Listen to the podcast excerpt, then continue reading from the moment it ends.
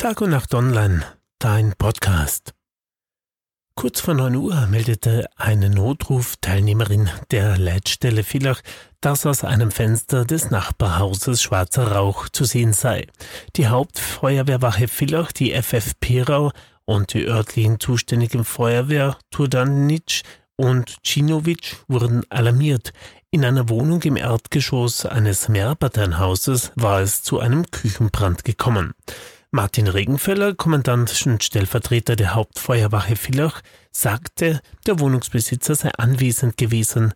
Er habe den Brand bereits mit einem Feuerlöscher eingedämmt. Mit schweren Atemschutz drangen ein Atemschutztrupp in die stark verrauchte Wohnung vor und führte Nachlöscharbeiten durch. Mit einer Wärmebildkamera wurden die Brandstellen kontrolliert sowie die verkohlte Küchenausstattung entfernt. Mit mehreren elektrischen Hochleistungslüftern wurde der Rauch, der sich auch schon im Stiegenhaus ausbreitete, über mehrere Geschosse verteilt hatte, ausgeblasen. Abschließend wurde die Wohnung mittels Mehrgasmessgerät noch auf eine gefährliche Kohlenmonoxidkonzentration untersucht. Das Haus musste nicht evakuiert werden, so Regenfelder. Der Wohnungsbesitzer wurde allerdings mit Verdacht auf Rauchgasvergiftung zur Kontrolle ins LKH Villach gebracht.